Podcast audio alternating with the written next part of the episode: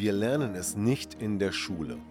Wir lernen nichts über Beziehungen, über Konfliktlösungen und auch Kommunikation kommt recht kurz. Dabei ist es so wichtig und wir sehen, wie viele Beziehungen scheitern und wie viele Menschen Probleme in Beziehungen haben. Und deshalb habe ich mir eine Lösung überlegt. Und zwar mein Seminar Empower Your Love. Wenn du mehr darüber wissen möchtest, dann schau unten in der Podcast-Beschreibung oder folge mir auf meinen Social-Media-Kanälen. Es gibt viele Themen, die in einer Beziehung belastend sein können.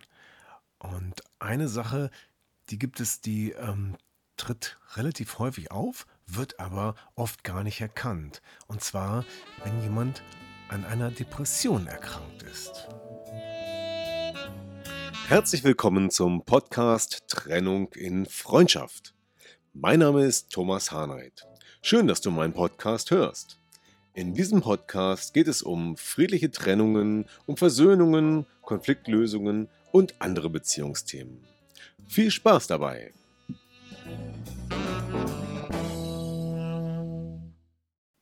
Ja, eine Depression oder depressive Verstimmung. Und da geht's schon los.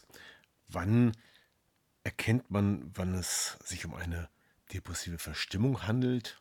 Also, ja, vielleicht der Blues oder vielleicht auch die Wintertraurigkeit oder im Herbst, wenn das Wetter einfach trübe ist und sich das auf die Stimmung legt. Und wann erkennt man, ob es sich um eine echte Depression als Krankheit handelt? Das ist gar nicht so leicht und da geht es auch schon los. Denn das ist äh, nicht trennscharf, es ist nicht jedes Mal identisch. Es gibt Merkmale, die auftreten können und äh, die sind oft unterschiedlich. Und oft sind Betroffene auch gar nicht selber in der Lage zu erkennen, was da vor sich geht oder versuchen das sogar zu überspielen. Und weil das auch nicht heute einfach von heute auf morgen einsetzt, sondern langsam immer stärker wird, oftmals, erkennt man auch nicht sofort, dass sich die Person verändert hat, weil es bewegt sich über einen längeren Zeitraum in eine gewisse Richtung. Ja, Symptome einer Depression die ja, können äh, unterschiedlich sein. Also zum Beispiel das Gefühl einer inneren Leere. Ja, und ja, schlechte Gefühle zu haben, sich schlecht fühlen, wertlos fühlen oder auch schuldig fühlen, kann ein Symptom sein. Das muss es noch nicht gleich eine Depression bedeuten, denn es gibt auch Menschen, die grundsätzlich immer das Gefühl haben, dass sie wertlos sind und dann liegt es oftmals nur an Glaubenssätzen, die geändert werden müssen. Also es müssen schon mehrere Dinge dazukommen. Ja, oft sind es auch Schlafstörungen und ein gestörter Antrieb. Ja, Schlafstörungen vielleicht durch Sorgen, die man sich macht, vielleicht durch das Denken an die Schuld und Wertlosigkeit, aber vielleicht ist es auch völlig unklar, warum es die Schlafstörungen gibt. Ja, und dann irgendwann wird auch die Konzentration immer schlechter, die Aufmerksamkeit und die Leistung sinkt. Das merkt man dann vielleicht im Job, dass man viele Fehler macht ähm, und äh, ja, vielleicht die Besprechungen der Sache nicht so folgen kann. Ähm, und da hat man natürlich auch einen schlechten Indikator, weil man das nicht regelmäßig misst.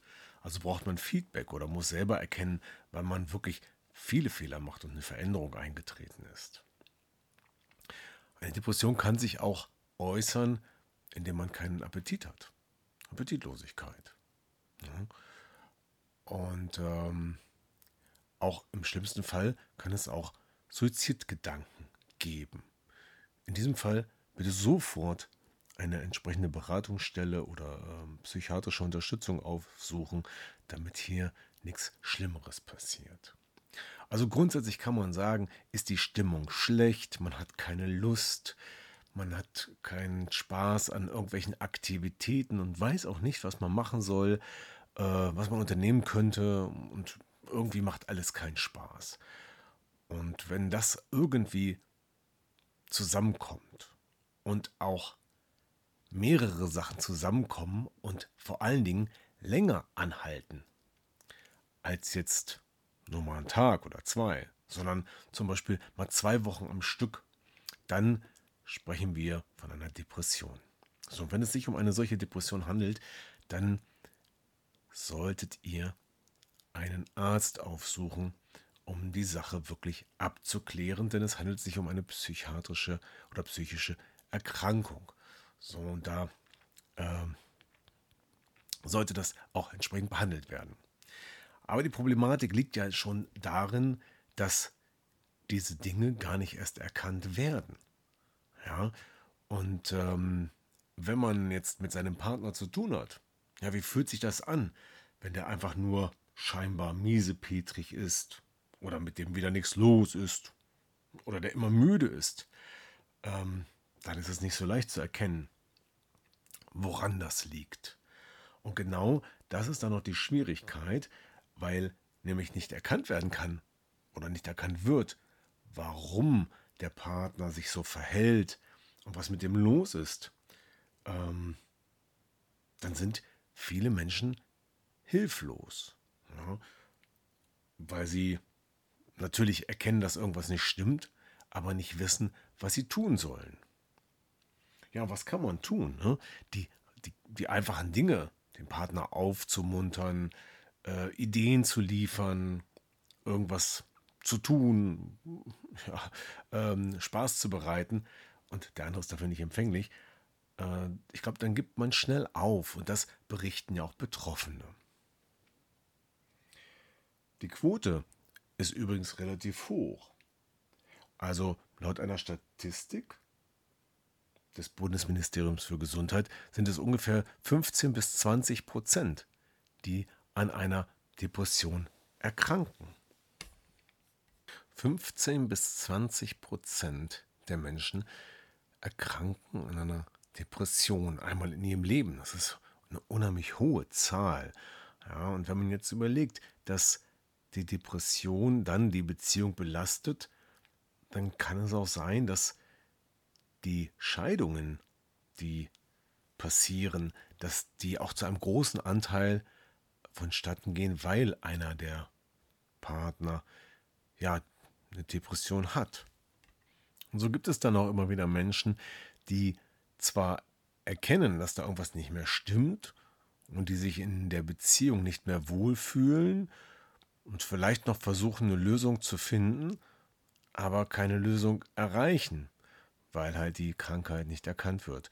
Ja, und dann bleibt häufig nur die Trennung. So, was kann man tun? Das ist ja die wichtige Frage. Ja, zunächst mal das Bewusstsein schaffen um, und überprüfen, ob einer dieser Faktoren auftreten, dauerhaft wiederholt auftreten und mit dem Betroffenen, mit deinem Partner sprechen. Aufzeigen, dass es keine Schande ist, dass es normal ist, dass sowas passieren kann und dass es gut ist, sich Hilfe zu holen. Weil manche versuchen das halt dann auch noch zu überspielen und so zu tun, als wenn alles gut wäre.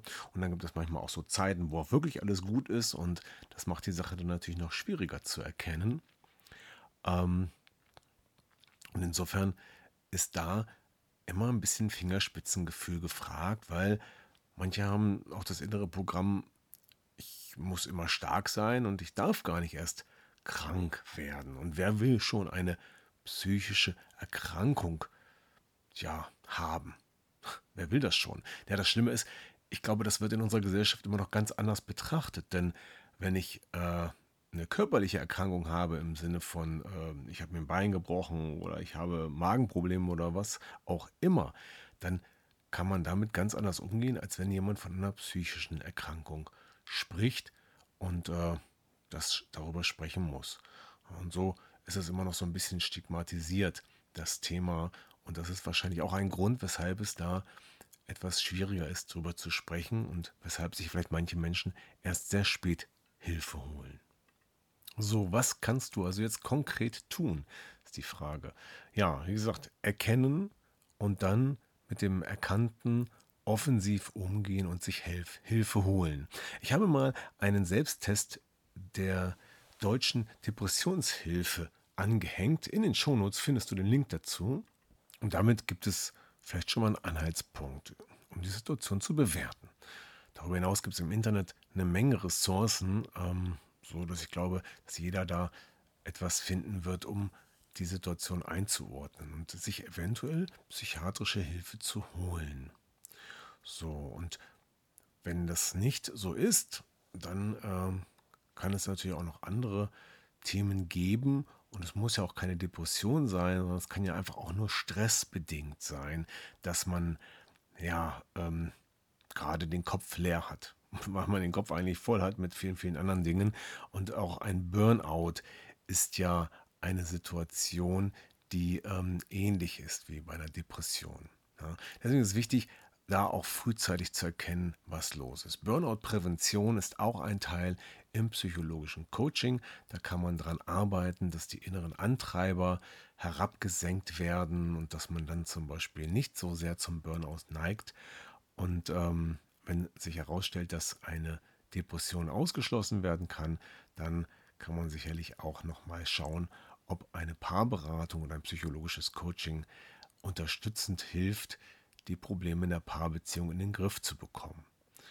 Das wäre dann eine Kombination von mehreren Dingen. Ja, soweit dazu zu dieser Ausgabe zum Thema Depression in der Beziehung.